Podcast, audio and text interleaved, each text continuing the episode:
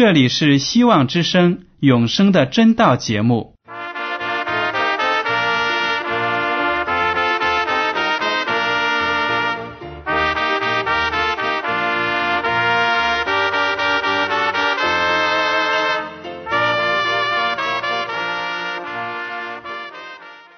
亲爱的听众朋友们，你们好，我是艾德，很高兴今天能和你们在永生的真道这个栏目中见面。耶稣说：“听上帝的话语，并且遵守的人是最有福气的。”所以，艾德现在能够通过电波和你们分享上帝的教导，感到十分快乐。我也希望众位弟兄姐妹。还有那些正在寻求真道的朋友们，也能够珍惜这段时光。大家不妨在手边准备好纸和笔，将今天讲到的要点和经文章节做些记录，以便过后自己再亲自查考圣经。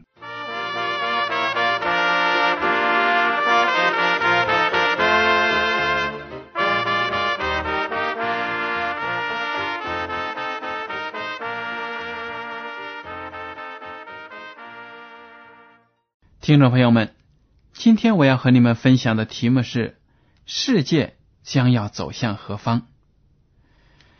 我们每一个人呢，有的时候就会问：将来在我的生活中会发生什么样的事情呢？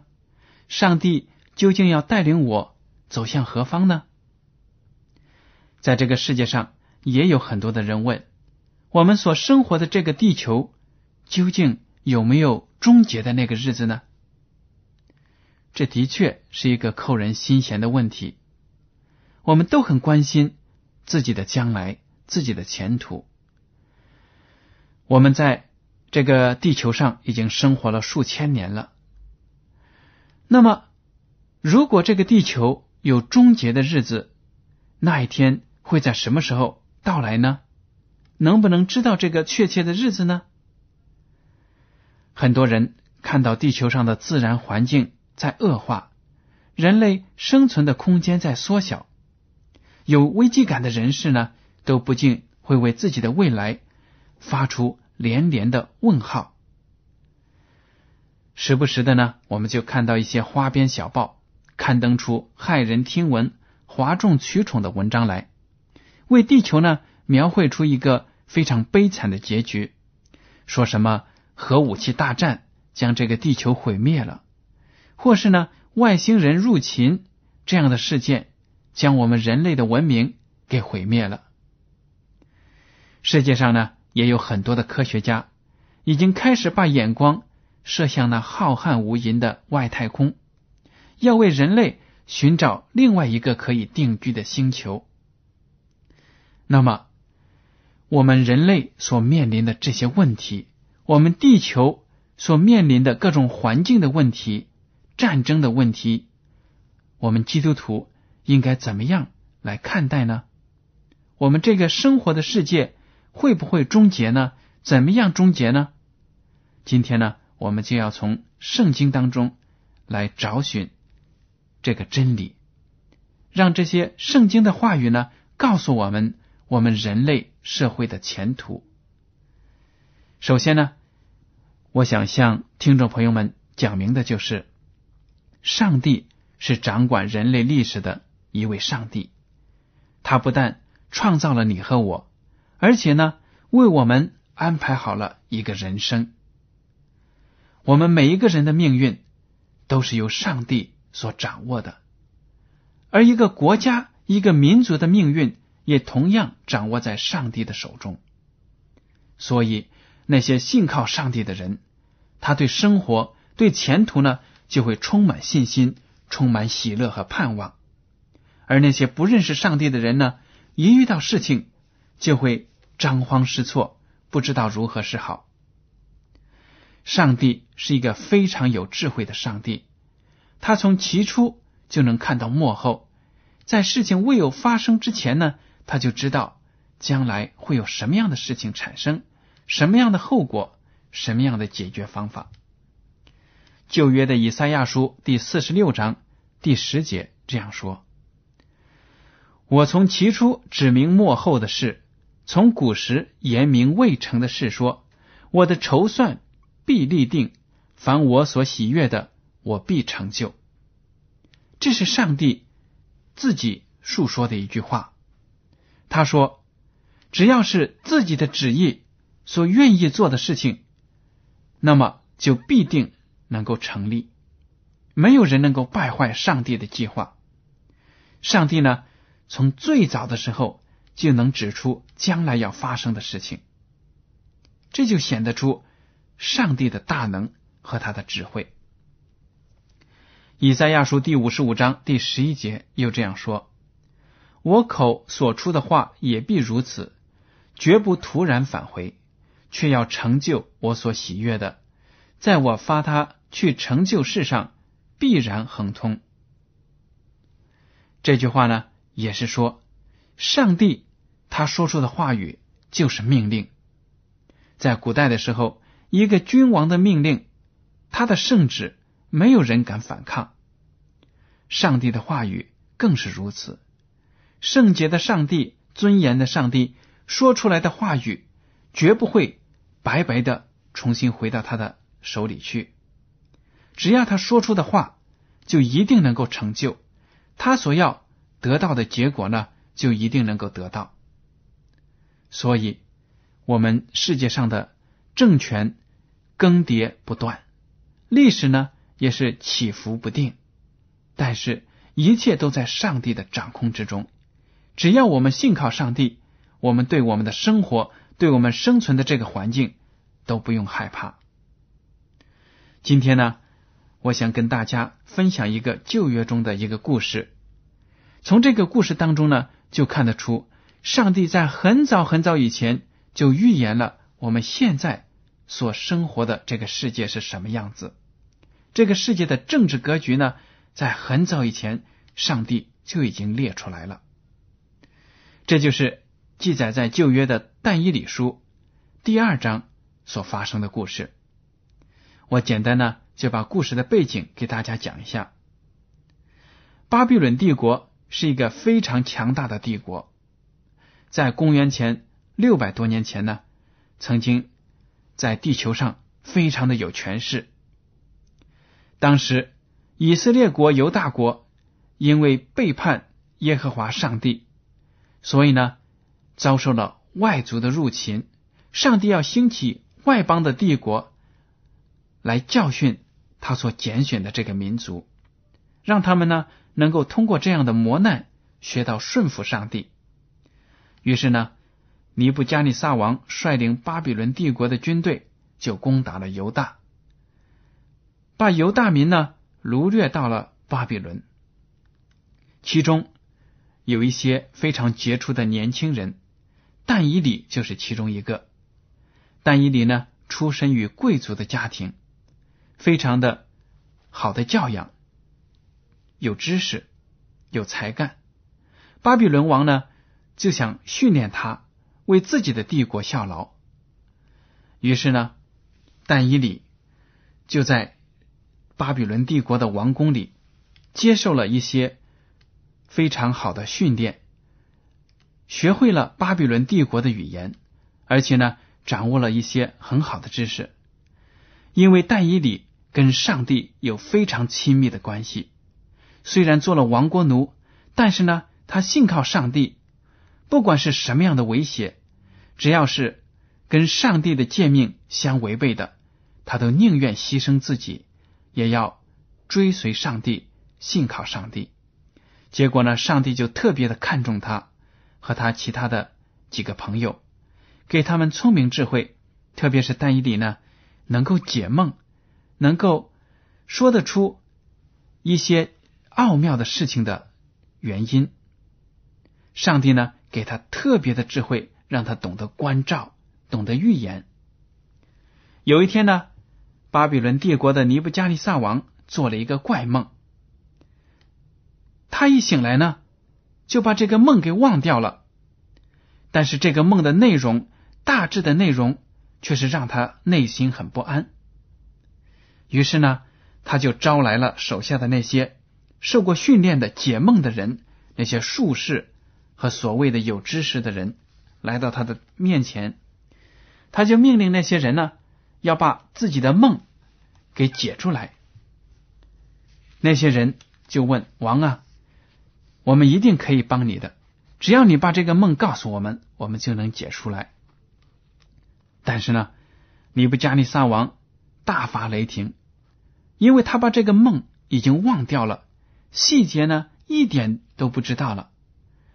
他就骂那些术士，骂他们是饭桶，说如果你们有本事的话，你们懂得。和神明沟通的话，你们应当知道我做的是什么梦啊！如果我把梦告诉你们，你们当然随便的解释给我听。现在呢，我要你们把我的梦告诉我，因为我已经忘了。你们要是能说出我的梦，又能解释出来，才是真本事。否则呢，你们通通都要拉出去砍头，连你们自己的家人都要受连累，灭门九族。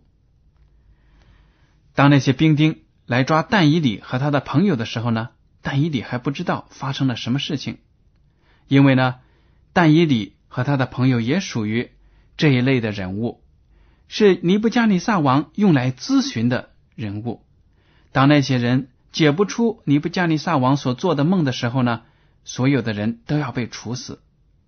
但是但以里呢，就对那些官长说：“求你们去汇报给王。”给我一夜的时间，我就能够帮他解梦。尼布加尼撒王听了汇报之后呢，就同意了。于是呢，但伊里和他的几个朋友就暂时获释。他们在家中呢，恒心的聚集在一起，向上帝祷告，因为他知道上帝能够告诉他这个王究竟做了什么梦，而这个梦代表着什么。果真，上帝聆听了但以理的祷告，就把尼布加尼撒王晚上做的梦告诉了但以理，而且呢，把这个梦的意思呢也让他知道了。于是，我们来看一下，但以理就赞美上帝。但以理书第二章第二十节，但以理说：“上帝的名是应当称颂的，从亘古直到永远，因为智慧能力。”都属乎他，他改变时候日期，废王立王，将智慧赐予智慧人，将知识赐予聪明人。他显明深奥隐秘的事，知道暗中所有的光明，也与他同居。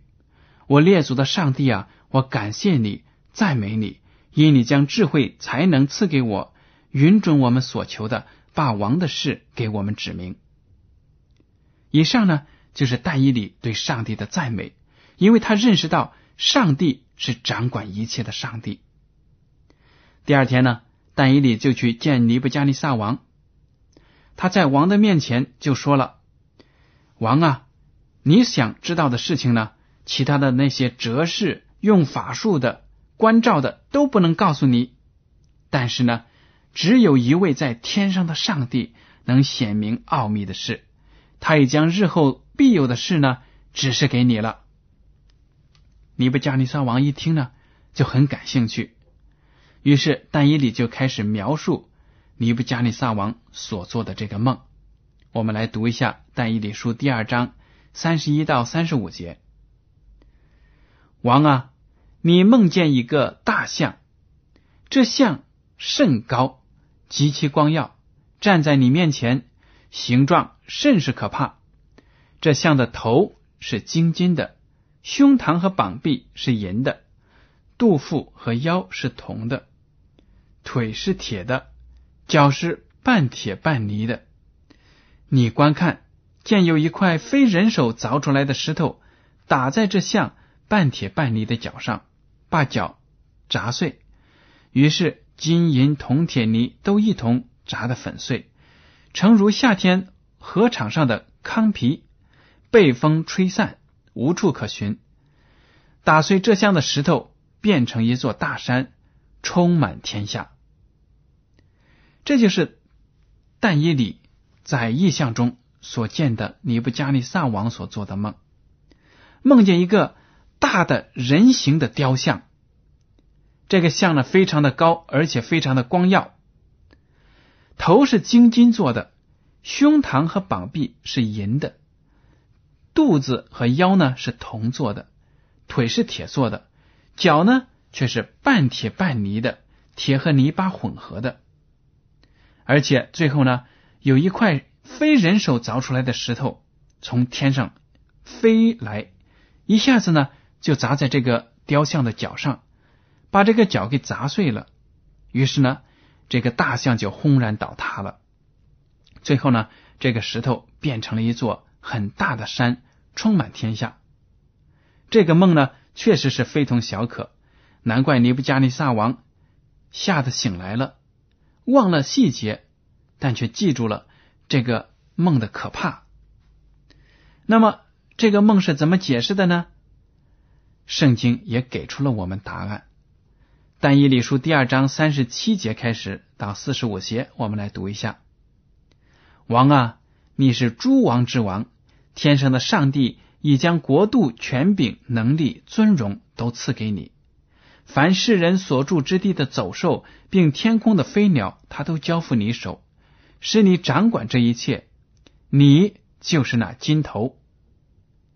但以理在这里就说了：你坐在这个王位上。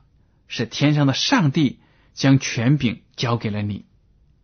从这里呢，我们就知道世界上的每一个政权、每一个政府都是上帝所设立的，都要成就上帝的旨意，有上帝的目的。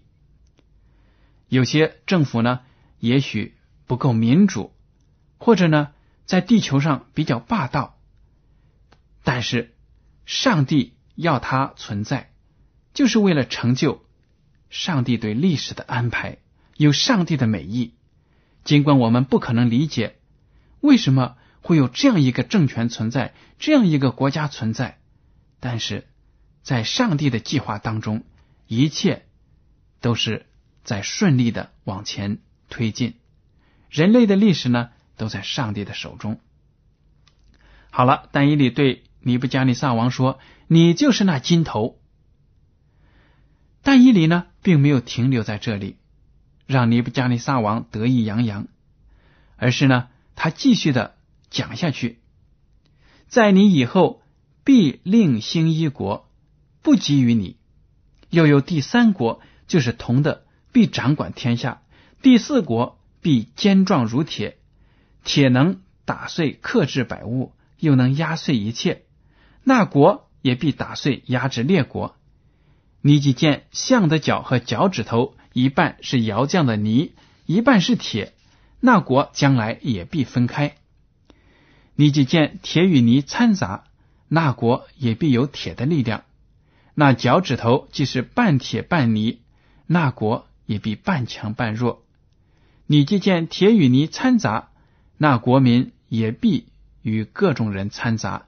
却不能彼此相合，正如铁与泥不能相合一样。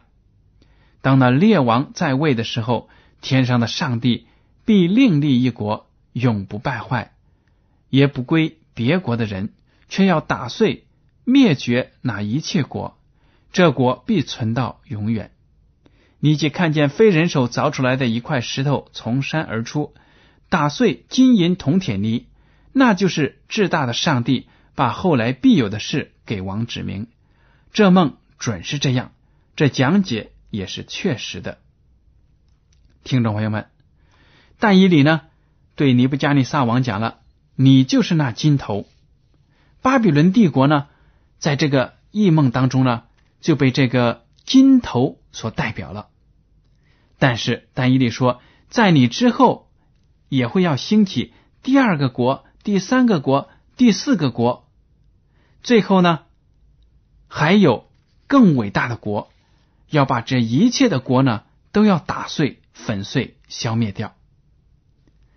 尼布加尼撒王听了这样的事情，非常的震惊，非常的钦佩，他就赞美上帝，说：“但以理所信仰的上帝呢，是一个伟大的上帝。”我想啊。尼布加尼撒王听了之后，心里也肯定有不舒服的地方。毕竟巴比伦帝国在当时是非常的强大，所向无敌。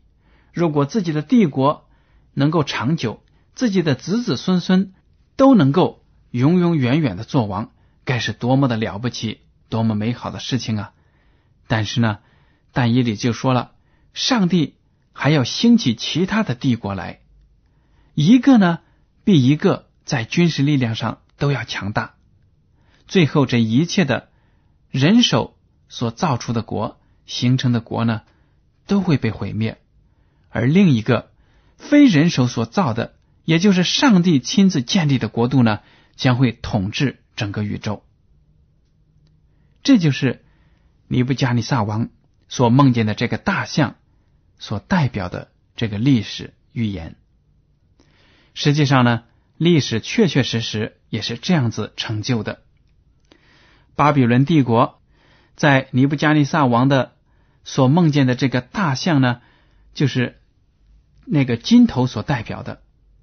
巴比伦帝国从公元前六百一十二年到公元前五百三十九年，在地球上呢非常的强大。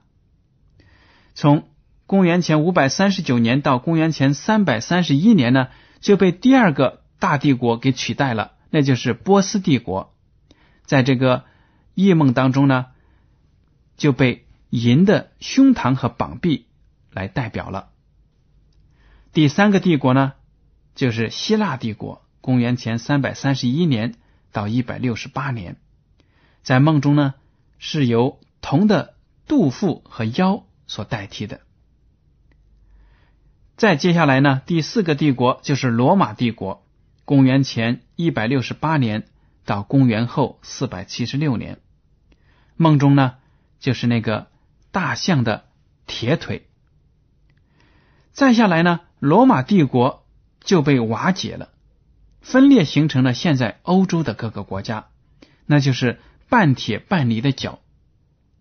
从公元后四百七十六年到今天，虽然现在呢，欧洲有欧盟，也就是欧洲联盟，看起来好像那些小的国家又慢慢的联合在一起了，但是呢，如果你仔细研究他们的经济实力、军事力量，你就会发现呢，他们的这个联合呢是非常的薄弱的，因为有的国家强，有的国家弱，而且在很多国际问题上呢，欧盟国家之间也没有一个统一的认识，经常呢也会发生一些争执。就好比尼布加尼撒王在梦中所梦见的这个大象，半铁半泥的脚，铁和泥巴混合做成的脚。就说明呢，有的国家强，有的国家弱。那么最后，这个梦中所描述的非人手凿出来的一块石头，从山而出，就打碎了金银铜铁泥，也就是这个大象。这是代表什么呢？对了，这个呢就代表着上帝的国，上帝的国度。这个国度呢？要在耶稣基督第二次复临的时候结束人类的历史，结束世界的文明史。耶稣基督就在马太福音二十四章三十到三十一节讲述到呢，他第二次降临的情景。那时，人子的兆头要显在天上，地上的万族都要哀哭，他们要看见人子有能力、有大荣耀，驾着天上的云降临。他要差遣使者，用号筒的大声，将他的选民从四方，从天这边到天那边，都招聚了来。这里呢，就描写到耶稣基督第二次降临的时候呢，他来的那个场面是非常的宏大，非常的壮观，而且那千千万万的天使就受到耶稣基督的差遣，要把地上所有的。忠心的信徒呢，都汇聚起来，从各个国家、各个文化招聚出来，要带领他们进入天国。上帝的天国呢，将要统治整个宇宙，世界的文明、世界的历史都要被毁灭、被终止了。听众朋友们，当您听到这一点呢，都应该知道，我们人类这个地球呢，终有一天会被毁灭的。我们所生活的这个世界呢，会终止的。而那个时刻，就是耶稣基督第二次来临的时候。不管我们生活的这个地球有多少的苦难，人类绞尽脑汁要发明新的方法来改善自己的生活，改善生存的环境，或者呢，为自己扩张新的领域。但是呢，这一切的企图都是无济于事的，因为人类的历史终究要走向晚节。上帝的国必定要建立起来。上帝呢，要把这个败坏的地球重新的毁灭，重新的改造。这就是圣经的预言所讲述的。耶稣基督是人类的救主，人类历史的掌权者。不知道您有没有认识他，接受他呢？如果您在生活当中有很多的困惑，对自己的前途也感到非常的迷惑。生活在这个地球上，又没有一种安全感，那么您就应该来就近耶稣，因为他是人类的主宰。如果您能够认识他、接受他，那么他就能把自己的安慰、自己的力量加给你，让你得到美好的祝福。当你知道了这个世界所要走的方向的时候呢，你就会能够。很有理智的安排自己的生活，看重属灵的生命，追求上帝的意、上帝的福音。当耶稣基督第二次来临的时候，如果你忠心，那么你就一定能够进入上帝所设立的国，不是人手所建造的国。而上帝所设立的这个国呢，是要持续到永永远远的，没有任何一个势力。能够取代上帝的国，这是一个非常美好的应许。希望大家呢能够把握住机会，能够认识上帝，接受他为你预备的这个天国。好了，今天的永生的真道节目呢到此就结束了。您如果对今天的讲题有什么想法，或者对这个栏目有什么建议，您可以写信给我。我的通讯地址是香港九龙。中央邮政局信箱七零九八二号，请署名给爱德。爱是热爱的爱，德是品德的德。为了帮助大家学习研究真道，我们开设了圣经函授课程，欢迎您报名来参加。好了，爱德感谢您收听今天的广播，愿上帝赐福你们。我们下次节目再见。